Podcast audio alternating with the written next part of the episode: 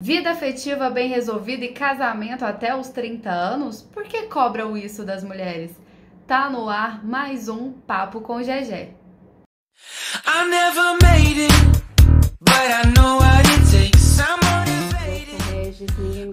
It, Eu sou Oi, tudo bom? Começando mais um papo com GG e recentemente quem acompanha este canal aclamadíssimo no Brasil inteiro pôde assistir a um papo falando sobre a crise dos 30 anos. Se você ainda não viu, veja, tá esperando o quê?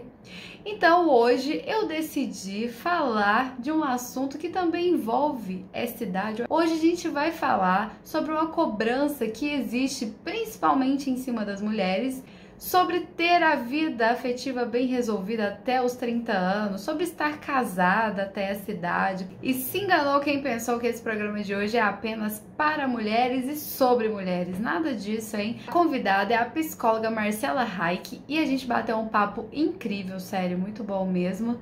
E abordamos várias questões sobre essa cobrança que existe em cima das mulheres, mas também falamos sobre os homens, comportamento masculino, relacionamento, tudo para entender melhor como é que funciona essa coisa toda, né? Então tá bom demais. Assiste aí. Gente, eu tô aqui com a Marcela Rai, que ela é psicóloga, psicanalista. Oi, Marcela, tudo bem? Tudo bem, Jéssica. E hoje a gente vai bater um papo sobre a cobrança que existe em cima das mulheres que estão chegando aos 30 anos, que já fizeram 30 anos, para elas terem sua vida afetiva bem resolvida, as consequências disso, como isso pode refletir na vida das mulheres. Prazer, obrigada por estar aqui para a gente falar de um tema que é tão contemporâneo mais presente do que gostaríamos que estivesse né, na, na vida Exatamente. cotidiana e também dentro do consultório. Obrigada por ter aceitado o convite, conversar aqui com a gente. Então, Marcela, a gente sabe que, que na sociedade a mulher ela é cobrada em diversas esferas, né? E hoje a gente vai falar um pouco sobre essa, essa cobrança na vida afetiva daquelas que, que estão chegando aos 30, que já completaram, porque parece que existe uma ideia de que tem um prazo de validade, né? Você tem que estar tá com tudo resolvido ali é, até os 30 anos, e se não conseguiu, opa, peraí, parece que você não vai conseguir mais, parece que é, dali já era, entendeu? Pode largar de mão. E eu queria saber de você, assim, é, você acha que realmente existe né, essa ideia de que a mulher precisa estar com, com a vida afetiva resolvida até os 30 anos? E se isso existe, qual a origem desse pensamento? Qual o motivo disso? Por que estão nos cobrando dessa forma? Vamos lá, eu acho que você tocou num tema que, como eu te disse, é central dentro da questão do feminino hoje em dia. Porque não existe uma ideia, existe um ideal cultural. E esse ideal cultural atravessa a subjetividade das pessoas que estão vivendo hoje. Que é da ordem da cultura atravessa a subjetividade de cada um. Ser mulher hoje é diferente de ser mulher há um século atrás, há dois séculos atrás e provavelmente daqui dez anos. Eu estou falando de século, não à toa, porque a origem disso é secular. Isso vem do século XVIII, XIX. Nós temos uma influência na nossa formação, uma influência muito grande da Igreja Católica, que naquele momento, para normatizar as relações sexuais, começou a implementar a ideia de que as mulheres deveriam se casar e os homens também deveriam se casar e cuidar do lar né? A família passou a ser alguma coisa muito sagrada, é, é sagrado, inclusive é sacro, né? O uhum. sacro casamento ou a conjugalidade passou de repente a ocupar esse lugar sagrado desde então. Claro que desde então muita coisa vem mudando, século XIX vieram né, caminhando com a gente ideias muito românticas a respeito disso. A literatura ajudou muito a construir o mito, e, e tem algo de mítico no que você está trazendo para mim. quando você, por isso que eu falo, quando a gente fala de ideia, se for só um pensamento, tudo ok, a gente tira o pensamento da cabeça, mas não, é alguma coisa que está além, a quem eu diria, da nossa força né, cognitiva, da nossa razão, porque isso é uma coisa que nos atravessa por gerações. Né? E aí, interessante, você falou da, da questão da mulher de 30, que eu lembrei de Balzac, que é um escritor Honoré de Balzac, escreveu sobre a mulher dos 30, inclusive veio essa história da Balzaciana. Balzaciana me parece que hoje virou um sinônimo da mulher de 30 que está envelhecendo.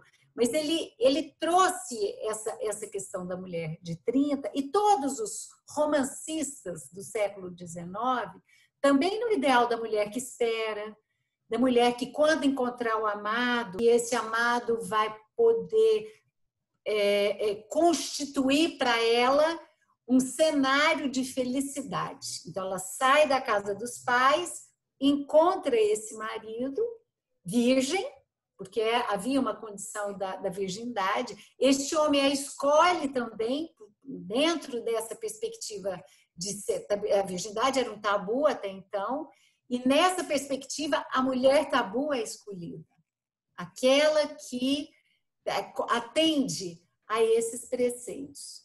Muito bem, estamos no século 21. Você vai me falar assim, ah, Marcela, mas poxa, tanta coisa já aconteceu. Pílula anticoncepcional, a mulher está independente, caminhou muito nesse sentido da, né, da independência econômica e tal. Mas é impressionante como esse ideal ainda está mordido por esse tempo anterior.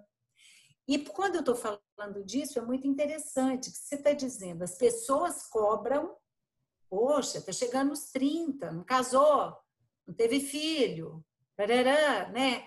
E, e é interessante falar até dessa palavra cobrança, porque tem um sentido quase mercadológico nisso.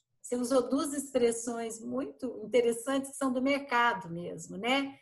Que é prazo de validade e que é cobrança. Como se a gente tivesse que atender a um ideal onde a gente consumisse uma relação que desse conta de atender esse padrão. Só que as coisas não são bem assim, nem no campo dos encontros, nem no campo do amor. Né? As coisas são um pouquinho mais complexas do que isso. Bem complexas. Então, originariamente, originariamente, por incrível que pareça, vem disso, né? Dessa historicamente vem vem desse tempo. Estamos todos atravessados. Você falou assim que é, né, esse ideal que vem de muito lá de trás, que ainda existe, mas impressão assim que ficou isso, porque antigamente eu vejo pela geração dos meus pais, né? É, geração do, dos meus avós, realmente o, o pessoal casava muito mais cedo, né? eu, é, era uma questão cultural. É, que eu vejo assim que o homem também ele tinha isso de, de casar muito mais cedo. E, e a impressão que eu tenho que ficou esse ideal para nós, é, muitas vezes justificado pela ah, se você quer ter filho, é um relógio biológico, então tem que ser rápido. O homem mudou. Você conversar com homens, né, próximo aos 30 anos ou, ou mais de 30, que ainda não casaram, a conversa é para eles é diferente. É, ah, não, não casa mesmo não, ainda tá cedo, ah, aproveita. Ah, e sempre com é, e sempre com uma com um tom de conversa como se é, ele escolheu estar ali e a mulher que que chegou aos 30 ou está próxima aos 30 e não casou, ela não escolheu, ela tá ali porque ela não foi escolhida. Então, é, é, é, é intrigante, assim, porque parece que para eles esse tempo passou, né? Essa mentalidade, esse ideal está é, sendo, enfim, transformado, e para a gente não, ficou ainda aquilo do, do passado. Uma coisa interessante no que você está contando, que considerando a nossa pré-história, para ter chegado nisso, a pré-história recente, naturalmente, que eu estou falando, né? O que antecede esse momento, tem uma coisa interessante. Os homens, é, é, por isso é, a gente fala de mulher, mas é interessante. Você vê que a gente fala de mulher e fala do homem, né? O tempo inteiro falando. O que, que tem de diferente? O casamento para o homem não é a mesma coisa que é para a mulher. E nem era a mesma coisa, e nem tinha o mesmo significado que tinha para a mulher. Então, o homem era o provedor, e enquanto e ainda isso recai sobre o homem. Tem a coisa do provedor e tem a coisa do fi, dos filhos, então a coisa piora muito mais. E claro que hoje em dia, por mais que você fale assim para mim, olha, é, tá, mas as mulheres trabalham, os homens também, 50% cada um, a gente se vira, é verdade. Mas da mesma forma que eu estou falando da nossa herança, nesse sentido de, às vezes, ter que atender esse ideal anterior, é como se a gente ficasse com uma dívida simbólica, para dizer, ó, preciso estar amparada por um homem. Porque a ideia é do amparo. Para os homens fica uma outra dívida simbólica, eles têm horror a casamento hoje, porque e aliás tem até piada. Quando acontece casar, ah, tá enforcado, Sim, tem tudo. Game over. Isso, game over e por aí. Exatamente porque agora você vai entrar para a forca. Isso não é verdade do ponto de vista da operação de um casamento contemporâneo, porque realmente hoje em dia os casamentos modernos, eles são atuais, eles são casamentos que se divide, se divide função, é, né? Existe já uma coisa nesse nível acontecendo, mas o discurso não muda. É muito interessante. É por isso que eu falo que existe mais ou menos uma sobreposição de um tempo sobre o outro. A gente ainda não fez a virada. Outra coisa que eu quero te dizer é que esse horror ao casamento é pela, é pela, pela carga do provedor e daquele cara que tinha que sustentar e que tinha que amparar e que causa sofrimento nos homens. Eu preciso dizer isso. Eu sei que o programa agora, a nossa conversa é sobre isso, mas porque senão a gente fica numa dicotomia de que tá, eles estão felizes e a gente está uhum. triste. Não é bem assim. Tanto que acontece uma coisa muito. A carga de um casamento, por exemplo, é muito mais pesada sobre uma mulher do que sobre um homem. E não é só por conta da jornada tripla que a gente sabe que existe. Então, ela vai, trabalha de manhã, trabalha à tarde, chega em casa, esquenta a janta, arruma, fala para os meninos, olha a escola, tarará, e o marido ou está assistindo televisão ou está fazendo outra. De, de verdade, isso eventualmente isso está acontecendo ainda hoje em dia. Não em casais jovens, eu não percebo isso em casais muito jovens. Alguns sim, mas já existe uma, uma outra possibilidade. Mas, enfim, nos casais tradicionais isso vem acontecendo. Então, eles não querem, mas eles chegam nesse estado e também ficam no estado onde a esposa ocupa um lugar meio maternal para eles. Materno. De, é, é, como se fosse assim, não, tem que cuidar da casa, de mim, da minha comida, da minha roupa, não sei o quê. Só que é interessante porque isso tudo é reproduzido pelos dois. Não existe uma coisa. Tanto que quando acontece a separação, e tem acontecido algumas separações de casais sob esse molde, as mulheres não querem casar de jeito nenhum outra vez. Então, fim namorar e tal. E os homens logo se engancham numa outra relação. Então, quando você está falando das diferenças, é porque os lugares são diferentes. É, embora o homem tenha o discurso não quero casamento por conta desse peso, é, e a mulher ainda está marcada um tanto por esse ideal, é, quando acontece o casamento, ele não é muito mais difícil ele fazer esse desligamento do que uma mulher que já sacou que a, a parada vai ser muito mais pesada para ela do que vai ser para ele. E voltando um pouquinho no que você falou, fiquei pensando numa coisa. A nossa sociedade, Jéssica, contemporaneamente, nós estamos muito individualizados. O coletivo vai perdendo um tanto do sentido, né? O mundo privado ele é muito forte, o mundo do consumo ele é muito premente, tem uma junção de você, do mérito, do conseguir as coisas, faça você mesmo, yes you can, essas coisas todas que vão levando a gente para uma ideia de que eu tenho que sair na frente do outro. Isso é algo que vem acontecendo e parece que a gente está numa eterna competição. Isso é do universo contemporâneo. Tem até um livro super interessante que fala disso, de um cara, de um churran, de um, de um coreano, chama Sociedade do Cansaço. Que é isso, de você não parar, de você não nem na pandemia, a gente para, e a gente trabalha, e quer fazer live, quer fazer programa, porque a gente está o tempo inteiro pensando na coisa da produtividade. Muito bem. Ao mesmo tempo, isso está muito individualizado. A gente não tem mais o espaço público para ajudar a gente a ter uma sensação de pertencimento.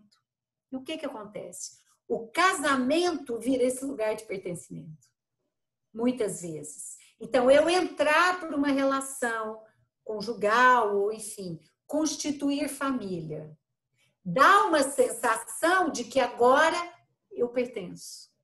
Agora eu tenho a casinha. Pode nos modelos, né? No modelo tradicional, papai, mamãe, filhinho, casal, a gente já sabe que essa coisa mudou. Mas isso também é efeito da contemporaneidade nesse, nesse, nesse movimento individual que a gente está. Então, quando também a gente idealiza, a gente idealiza no sentido de também ter a possibilidade de pertencer e de proteção. Eu acho que isso é muito de uma pegada do feminino também. É, é a coisa da, da, solidão. Mas a coisa, o tempo inteiro, ela está caminhando para dois lados. Então, eu estou te contando uma história que eu acho que isso existe, esse discurso de, de ter alguém ao mesmo tempo, pertencer a alguém, não ter no sentido de posse, mas de estar inserido num espaço para além do individual. Pelo menos eu mais um. É, é, é alguma coisa dessa ordem. Embora isso aconteça, eu vejo também, e esse discurso nos atravessa, eu vejo também outros discursos do tipo de mulheres. Eu já escutei isso muito recentemente. Não sei se eu compro o carro do meu sonho ou se eu resolvo ter um filho por conta do relógio biológico. Verdade. A, a complexidade está nisso. Não tem uma resposta fácil para isso. Eu, tipo, eu queria me aventurar, de ver um monte de coisa, mas eu tenho um corpo que reproduz. E talvez essa seja uma das diferenças. Considerar que o corpo feminino é o corpo que gesta e que esse corpo, sim, esse talvez deixe as mulheres nesse impasse, embora a gente tenha várias outras modalidades onde a gente pode fazer adiamento de ter filhos também, você congela óvulo, enfim, numa sociedade classe média alta, você pode fazer isso aí. E também tem outros modelos que a gente resolveu não criar. Tá, tem um relógio biológico, poderia ter filho, e se eu quiser ter filho sem, sem marido? Ah, mas assim, não, ainda não tem o ideal construído disso. É. A gente Aí choca, né? Aí tá choca. É. Exato, exato. E assim, a mãe é solteira, né? Interessante a palavra mãe solteira, né? É, é como se ela fosse abandonada. Uhum. Claro que é muito trabalhoso. Eu estou querendo dizer, eu estou falando isso, mas se ocupar duas funções numa só, porque é, né, essa mãe acaba tendo que ocupar a função de dois no sentido de uma função materna e uma função paterna, e são funções psíquicas distintas. E não estou dizendo que quando tem um casal você divide as duas funções, não que a mãe seja só função materna. Às vezes a mãe é função paterna, o pai está no função materna. Sei lá, criar filho é um trabalho danado, muito trabalhoso. Então é bom que se não tiver pelo menos esse cara ou companheira ou companheiro que estiver do lado, que tenha ao menos uma rede de apoio que possa sustentar esse projeto, né? Porque é um projeto que dá trabalho. Eu diria para você uma coisa, eu acho que a gente tem que ficar bem esperto com os ideais e, e talvez entender que a sua geração que está vivendo isso aqui agora e está fazendo esses questionamentos publicamente, inclusive, você não está dizendo por você, você está dizendo por uma gama enorme de mulheres e eu reconheço isso, é, eu acho que vocês têm que começar a entender que os ideais a gente constrói também. Uma outra modalidade de espaço, onde a gente possa comportar um modelo que não seja necessariamente, se eu não casar, se, e às vezes eu posso até nem querer ter filhos. Ainda tô, eu coloquei a coisa do filho, ainda ter terceiro, e se eu não tiver afim de ter filhos? Aquilo, qual que vai ser minha casinha? A gente tem que começar. A gente ainda está muito engatinhando contemporaneamente, eu penso. É, essa questão né, da gente ser cobrada, né, de, de ter a vida afetiva resolvida até os 30 anos. É, o que, que você acha que isso traz de consequência, né, principalmente para a mulher? Falando, obviamente, de quem quer estar no, no relacionamento, quem quer casar, ter filhos, né? Isso pode influenciar nessa a qualidade do relacionamento que ela vai ter, né? Se vai ser um relacionamento saudável, se ela vai conseguir escolher bem. Eu preciso encontrar alguém, eu preciso estar casada. E às vezes eu tenho a impressão de que muita gente faz isso, entra num relacionamento que nem era aquilo que, que esperava, mas entra porque acha que, ah, eu tô com esse prazo aqui de validade, ou porque às vezes compra essa ideia de que ninguém me quis, eu cheguei até aqui, ninguém me quis, então eu vou ficar por aqui mesmo, tá bom? Esse, esse ideal pode levar a esse tipo de comportamento? Eu acho que pode, e não necessariamente acho que a gente tem que julgar isso como uma coisa ruim. É isso que eu queria te falar, porque fica parecendo não. Senão a gente também outra vez cai na história do amor romântico. Pode ser que às vezes é uma escolha de ordem prática. Pode ser que às vezes é, tô afim de ter filho, tal, não sei o quê, então resolvi e tá tudo certo. E às vezes acontece que durante a relação a coisa vai virando um troço legal. O lance é, não é qualquer é, coisa que tá, cai na rede que é peixe. Esse é o perigo de acontecer. Né? Porque o que, que a gente faz? A gente tem que achar alguma coisa é, no, no campo das nossas procuras que contemplem um tanto do que eu sou, um tanto dos ideais que eu atendo, ok, a gente acaba atendendo esses ideais, mas principalmente que contemple quem eu sou. O problema é quando existe um apagamento do quem eu sou e eu só atendo os ideais. Então é isso, por isso que assim, não tem uma, não dá pra gente fazer um julgamento em cima dessa história de quem escolhe, não, tá, ele é um cara legal, bacana, não sei o quê, tá. Não amo, não é o amor da minha vida, mas vou seguir. Pode ser uma escolha que ela tenha. Nós estamos dando esse exemplo, tá? Tem um milhão de possibilidades. Mas eu diria, porque eu acho que você está falando de uma coisa meio ansiosa, meio assim, nossa senhora, consumo. Nossa, se não for, vamos lembrar da coisa do consumo da pra, do prazo de validade. Como se fosse um troço assim, se eu não fizer isso agora, uh, a coisa vai, sei lá, o tempo vai acabar, vai, vai acabar. Só que o cuidado que a gente tem que fazer na vida, e não só nos relacionamentos, é entender que essa urgência ela é falaciosa. Ela é da ordem da produção. Ela é da ordem da produtividade, quer dizer, um discurso do capitalismo aplicado às relações. É o cuidado que a gente tem que ter. A vida não é produção. A vida é elaboração. Se eu tiver bem, bem que eu digo assim, tá, tô querendo alguém, assumidamente, tô afim de alguém, nossa, que eu dei uma cansada, não sei o quê. Mas eu tenho, eu sei qual que é a minha. Eu sei quem eu sou, sei o que, que eu tô afim. Eu sei que, que, que arestas que eu vou suportar e outras que eu não vou suportar. Eu, sem esse estado de ansiedade, muito mais fácil eu chegar, porque na ansiedade eu vou com migalha. Eu passo o chapéu, o que vier vem. Este é o perigo. Isso tem consequências. Isso tem efeito. Tem hora que a gente tem que aguentar estar sozinho também. Ai, que saco, ai, não sei o quê. Aguenta! Ficar sozinho é importante. Te faz pensar nas possibilidades que você quer. Te depura também. Quando eu estou falando sozinho, não é sozinho, sozinho de maré, maré. É sozinho com os amigos, é sozinho com outras modalidades de laço social que não seja só o namorado.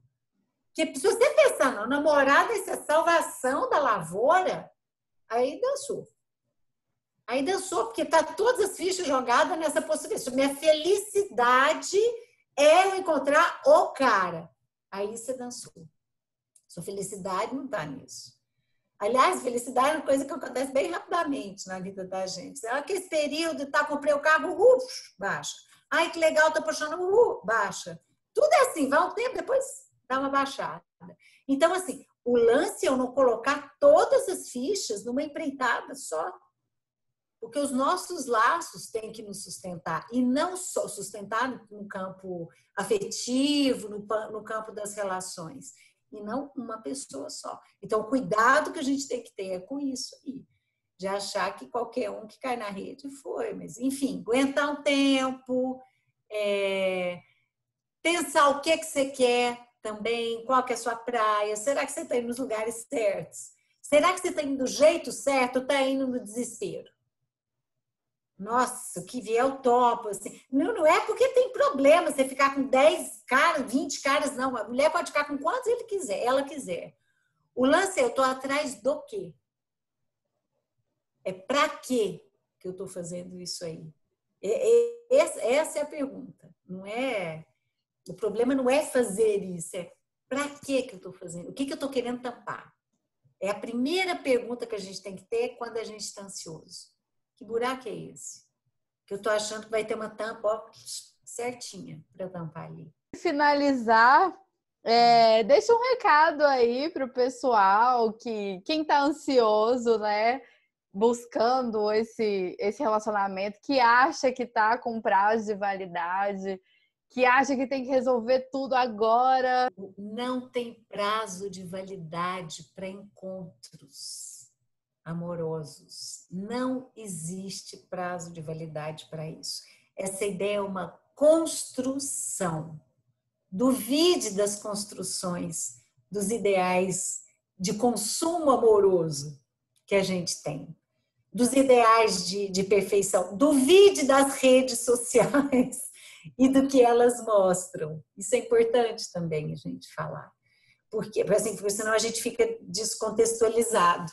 Porque isso também é mais um elemento que aumenta a nossa ansiedade porque está todo mundo feliz, menos a gente. Então tem que correr para alcançar a felicidade que aquele outro está jurando que tá, a gente jura que ele está alcançando, afinal ele postou uma coisa bacana, eu vi o casamento dele está lindo. Não, vai devagar. Confia na serenidade, tanto da espera, mas não numa espera sentado no banco, não. É num tempo, as coisas acontecem no tempo no tempo de maturação delas acontecerem. Mas, de qualquer forma, a semente quem lança, eu acho que é um pouco a gente, no sentido da gente ver que o que eu estou buscando está dentro de mim. Então, só para a gente se perguntar o que, que eu estou querendo que o outro faça comigo, que na verdade, ou ele nunca vai dar conta de fazer, portanto, esse outro nem existe, mas eu vou ter um parceiro do meu lado, ou uma parceira do meu lado, que dê conta do recado de estar comigo nessa busca, porque a busca nunca acaba. Então, é o recadinho que eu queria dar. Final, não sei se é uma boa ou uma notícia, mas a busca, essa que você está falando, que agora a gente está depositando no casamento, ou no companheiro, ou no namorado, ela nunca vai parar, mesmo depois que tiver um namorado e um casamento. Porque a gente sempre está buscando alguma coisa a mais. Somos estruturalmente montados para desejar. Nós somos sujeitos e todo sujeito é montado para desejar e só deseja quem tem falta. Portanto, é condição da nossa humanidade a gente sempre está querendo alguma coisa a mais. Então, não vamos depositar achando que tudo isso está num casal. Tudo isso também está numa coisa legal de encontro. Mas vamos devagar não desistam. Esse encontro ele é legítimo. Não vamos desistir. Não, não desistam. Falando das mulheres de 30, tem muitas possibilidades, de verdade, de descobrir formas e estilos de chegar e talvez até de ensinar, sabia? Eu queria usar essa expressão, mas talvez até de ensinar esses homens como é que como é que eles podem chegar também. Que bom. Marcela, eu passaria horas aqui te ouvindo. Ah, bom. Muito, muito, muito obrigada, viu? Eu ah, amei. Gente. Foi que ótimo. Bom. Espero tê-la aqui outras vezes também. Ah, vamos conversar. Adoro, adoro pensar nessas coisas. Te agradeço o convite e sigamos aí, né? Na, no desejo e na criatividade para a gente dar conta do recado, né, dos nossos desejos, tá bom? Obrigada, viu? Obrigada, beijos. Esse foi o papo com Gegé de hoje. Se você chegou até aqui, não esqueça, hein? Se inscreva no canal e até quinta que vem. Tchau.